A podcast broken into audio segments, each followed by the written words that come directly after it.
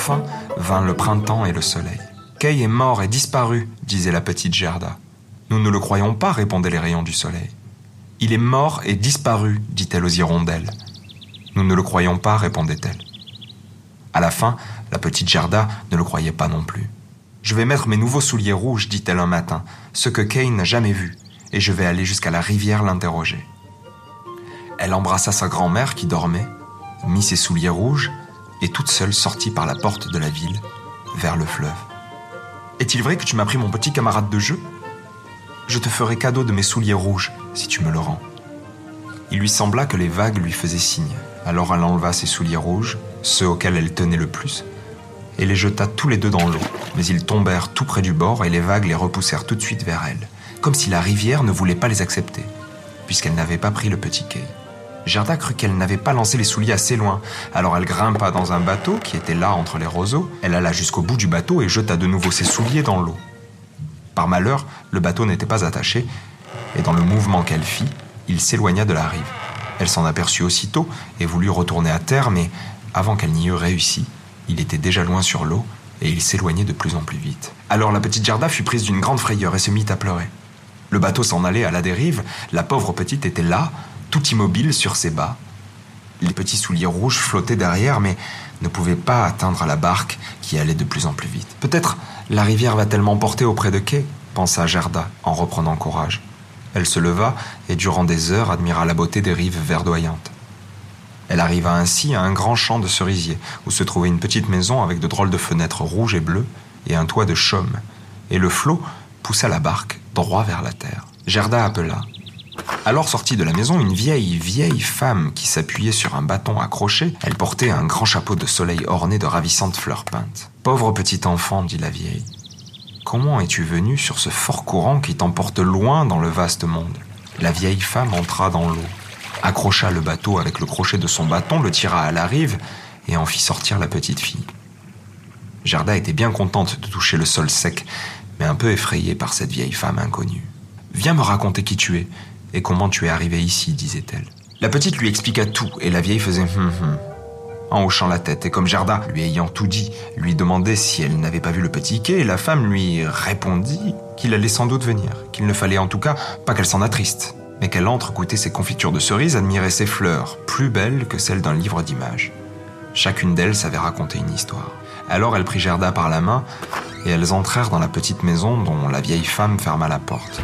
Les fenêtres étaient situées très haut, et les vitres en étaient rouges, bleues et jaunes. La lumière du jour y prenait des teintes étranges, mais sur la table, il y avait de délicieuses cerises. Gerda en mangea autant qu'il lui plut. Tandis qu'elle mangeait, la vieille peignait sa chevelure avec un peigne d'or et ses cheveux blonds, bouclés et brillés, autour de son aimable petit visage, tout rond, semblable à une rose.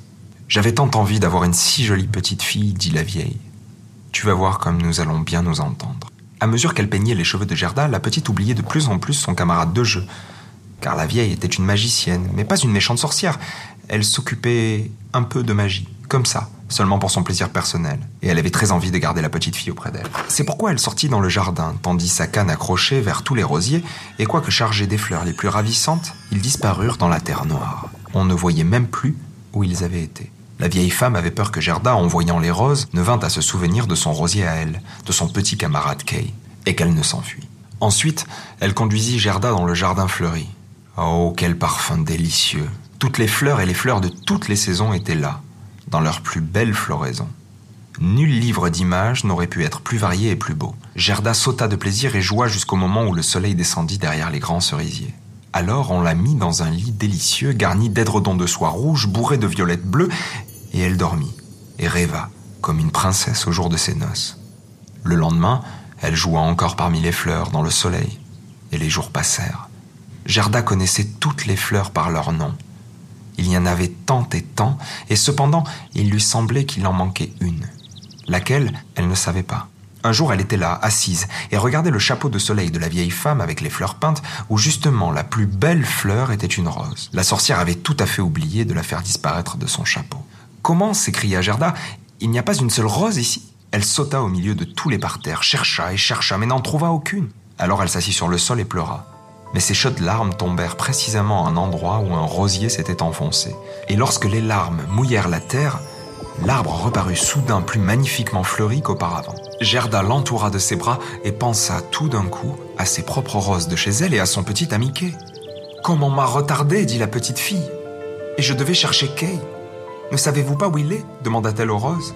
Croyez-vous vraiment qu'il soit mort et disparu?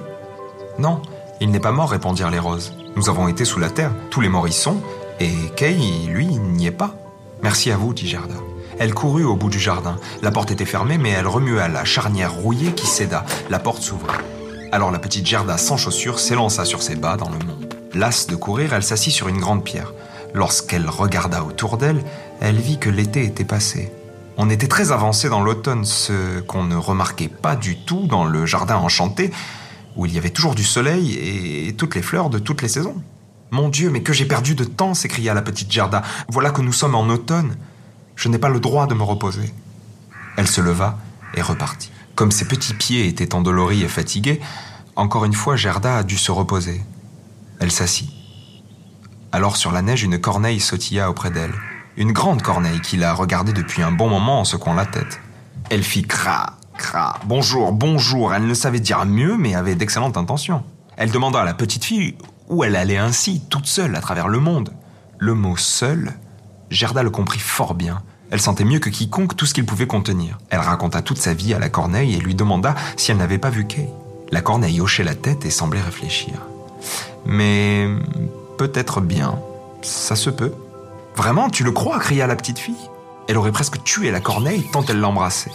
Doucement, doucement, fit la corneille. Je crois que ce pourrait bien être Kay, mais il t'a sans doute oublié pour la princesse. Est-ce qu'il habite chez une princesse? demanda Gerda. Et la corneille se mit à raconter.